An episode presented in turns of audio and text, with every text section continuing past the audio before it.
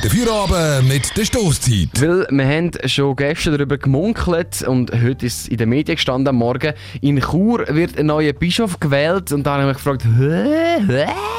Und ähm, wieso reden wir darüber? Aber ich sage es dir, in unserem Podcast ähm, Gesprächsstoff haben wir erst gerade im Oktober einen ganzen Monat über Spiritualität, Glauben und Religion geredet.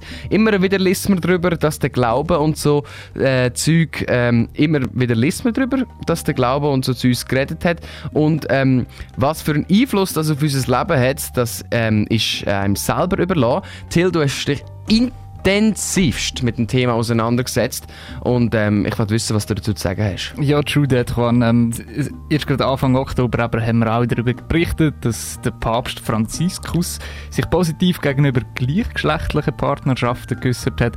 Der Ausschnitt von unserem Video auf YouTube, wo die Michelle gelesen hat. Homosexuelle sind Kinder Gottes. Sie haben das Recht auf eine Familie. Wir müssen ein Gesetz für zivile Partnerschaften schaffen, denn sie haben auch das Recht, rechtlich abgesichert zu sein. Das ist ein Ding, denn wiederum hat die katholische Kirche nachher das Statement vom Papst so gesagt vom Himmel geschossen und gesagt, das sei in der Bibel nicht so. Und wiederum hört man auch immer wieder mal von einem Skandal über Missbrauch oder sonstiges Negatives. Dort dahinter steckt eine Mischung aus, naja, eigentlich keine Mischung, sondern, sind wir ehrlich, eine Mischung aus patriarchal-konservative Strukturen.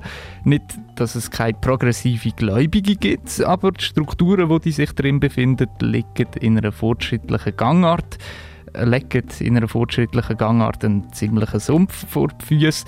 Der Konflikt zwischen Fortschritt und Tradition in der Kirche der bewegt jetzt auch wieder mal das Bistum Chur. Das ist aus dem SRF heute Morgen. Heute um Viertel nach zehn soll das Churer Domkapitel zusammentreten und aus einer Dreierliste, die der Papst abgesegnet hat, einen neuen Bischof wählen. Die Wahl ist streng geheim. Wer auf der Liste steht, wissen die wenigsten. Also die Wahl vom neuen Bischof in Chur, die ist nicht nur geheim. Man weiß auch nicht, wer das gewählt werden kann und dazu wird es noch aus Rom vorgeschrieben. In Chur ist das eh schon eine Weile am Brodeln von irgendeinem Übergangsbischof, der einen anderen Dude, der anscheinend auch noch etwas zu sagen hatte, entlassen hat. Und jetzt haben sich alle die Priester und Bischöfe und so noch weniger gern. Das SRF sagt auch, die Bischofswahl war immer wieder für Überraschungen gut als wäre es irgendwie so eine religiöse Geburtstagsparty mit einer Pinata, wo ein neuer Dude mit einem fancy Hütchen raushüpft. Äh, jetzt bin ich an dem Punkt angekommen, wo ich mich dann gefragt habe, wieso ist das für dich die relevant? Und wenn ich ehrlich bin, habe ich keine wirkliche Antwort auf das. Darum bekommst du jetzt einfach meine Vorstellung von der Bischofswahl in Chur zu hören. Hallo zusammen, es ist soweit. Wir sind zusammengekommen, um unseren neuen Bischof zu wählen. Der Ablauf wird wie folgt. Oi, Karl, lass meinen Scheitel in Ruhe. Sorry. Aber der Ablauf ist wie immer.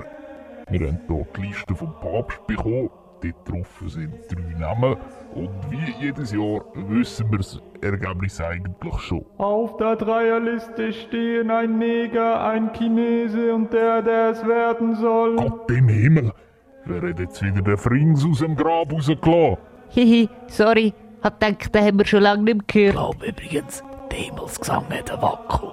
Ihr seid doch alle hure Kindsköpfe. Recht hast Köbi. Also, Fokus. Wir haben drei Namen vom Papst. Der Jakob, der Josef und der Karl. Warte, was? Das ist ja schön. Der Karl. Und hinter dem Namen vom Karl hat es ein Kreuz. Oh nein. Ach, Uli. Ich mag deinen Scheitel. Stoßzeit zwischen Bürostuhl und Bierglas.